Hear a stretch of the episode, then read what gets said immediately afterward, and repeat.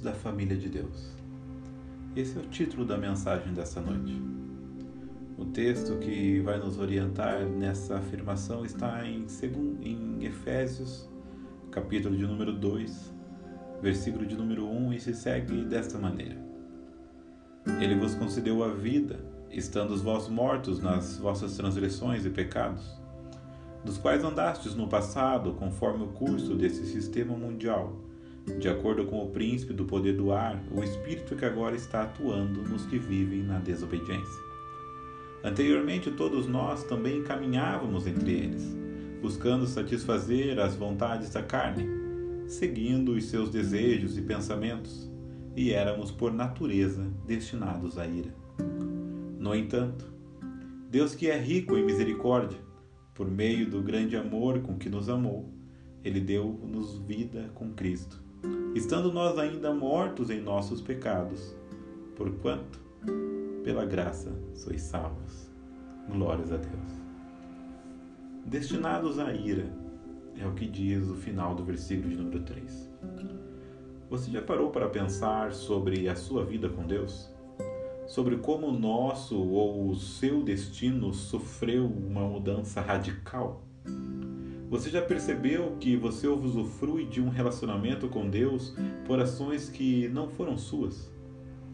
Você já parou para pensar, para agradecer ou mesmo para aprender sobre o que possibilitou este relacionamento?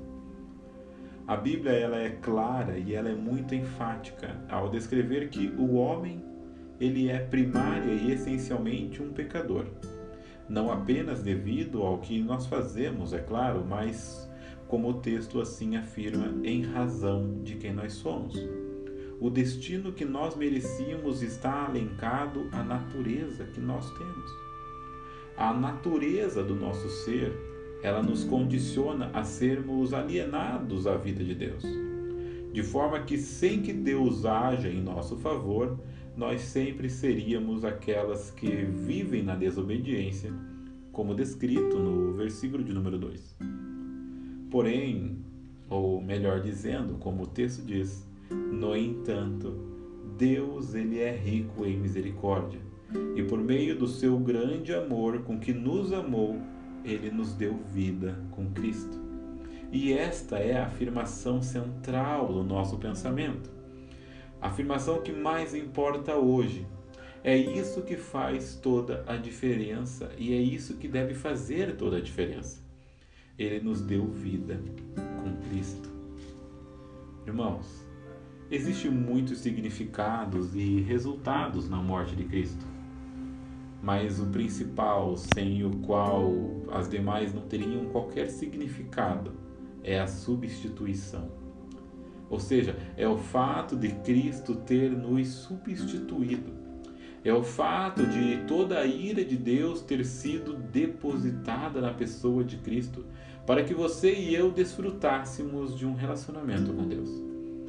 Então, irmãos, jamais, e eu digo jamais, podemos esquecer que este relacionamento que temos hoje custou um alto preço.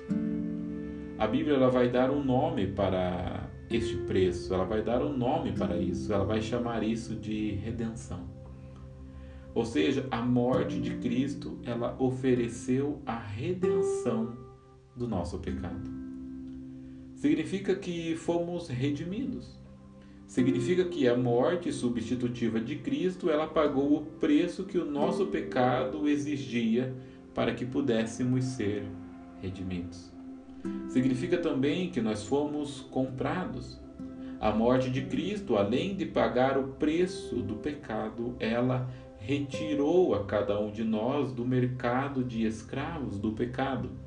Ela nos extraiu, ela mudou aquela nossa natureza da, da, que era destinada à desobediência e assim ela possibilitou a nossa liberdade.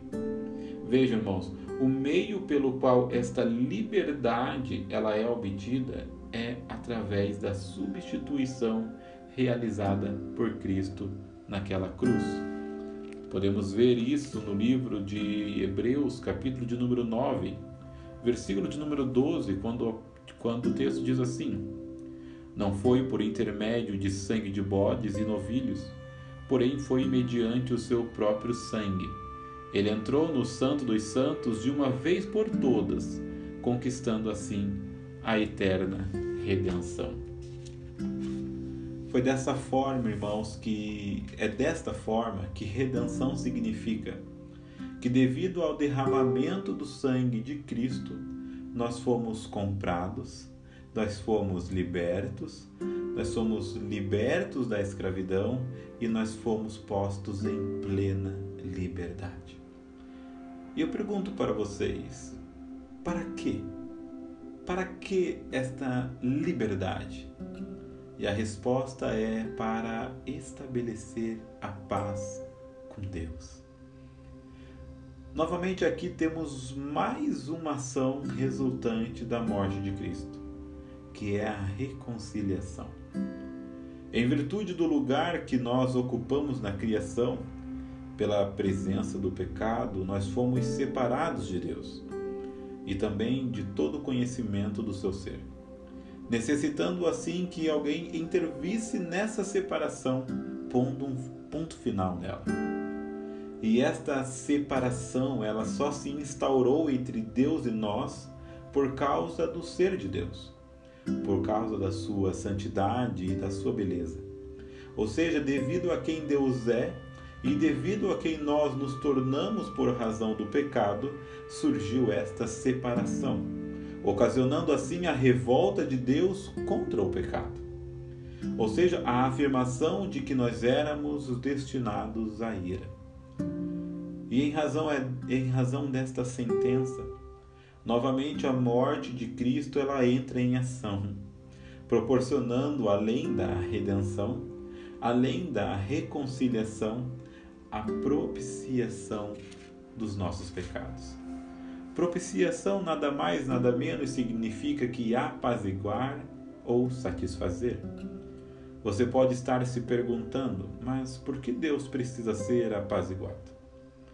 E não existe outra resposta a não ser a que a Bíblia diz que o único Deus verdadeiramente, verdadeiramente santo, ele está irado com a humanidade em razão da sua preferência pelo pecado. E a morte substitutiva de Cristo, ela propiciou a Deus, ou seja, ela apazigou a ira de Deus e permitiu que ele recebesse em sua família todos aqueles que colocam a sua fé no único ser verdadeiramente santo e capaz, a saber, Jesus Cristo, nosso Senhor. Então vejam, irmãos, pelo fato de Cristo ter morrido em nosso lugar pelo pecado, Deus ele está satisfeito. Por isso, a nossa mensagem hoje não é de modo algum sugerir que você pode agradar ou satisfazer a Deus. Nós, nós, nós nos esquecemos que este relacionamento ele foi conquistado através de um alto preço. Não podemos jamais esquecer disso. E também não podemos pensar que podemos agradar a Deus com as nossas preferências, mas sim que podemos ficar satisfeitos e descansados com o sacrifício de Cristo, que satisfaz completamente a ira de Deus. O que melhor pode ser compreendido no texto de Efésios que nós estávamos lendo, agora no capítulo de número 2 ainda, mas no versículo de número 12 em diante, que diz assim: estavam, naquela época, sem Cristo, separados da comunidade de Israel, estranho às alianças da promessa, sem esperança e sem Deus no mundo. Todavia, agora em Cristo, vocês, que antes estavam distantes, foram aproximados mediante o seu sangue. Porquanto Ele é a nossa paz. De ambos os povos, Ele fez um só e derrubando um muro de separação em seu próprio corpo, ele desfez toda a inimizade. Ou seja, ele anulou a lei dos mandamentos expressa em ordenanças para em si mesmo criar dos dois um novo ser, realizando assim a paz e, a, e reconciliar com Deus os dois em um só corpo pelo ato na cruz por intermédio do qual ele destruiu toda a irreconciliabilidade. Graças a Deus por Jesus Cristo. Veja, irmãos. Em um determinado momento das nossas vidas, nós nos encontramos sem Cristo, separados daquela comunidade que representa e que conhece a Deus. Nós estávamos no mundo sem esperança alguma. Portanto, isso era passado e agora, no presente que estamos em Cristo, nós fomos aproximados de Deus mediante o sacrifício de Jesus Cristo, ou seja, mediante o seu sangue. Portanto, o texto diz que Ele é a nossa paz, Ele é o nosso contentamento, Ele é a nossa suficiência. Porque de ambos os povos Ele fez um único povo. Como Ele conseguiu isso? Derrubando o um muro de separação. E o muro que nos separava de Deus e da sua aliança, do seu propósito, do seu ser, do conhecimento da sua vontade, é o muro que se chama pecado. E foi esse muro que Jesus Cristo derrubou. E como ele fez isso, ele fez isso no seu próprio corpo, desfazendo toda a inimizade, possibilitando de uma forma única que toda a lei que era prescrita através de mandamentos ela fosse anulada. E ele criou para si mesmo um novo ser humano, realizando entre nós e Deus a paz, ou seja, estabelecendo a paz, criando e nos gerando um relacionamento. Através desse relacionamento, ele criou o que? Ele criou a possibilidade de cada um de nós, por intermédio da sua cruz, desfrutássemos de uma vida, de um relacionamento com Deus. Ele destruiu toda a irreconciliabilidade, ou seja, tudo aquilo que impedia que nossa nosso contato, a nossa existência tivesse um relacionamento com Deus, aquilo foi destruído.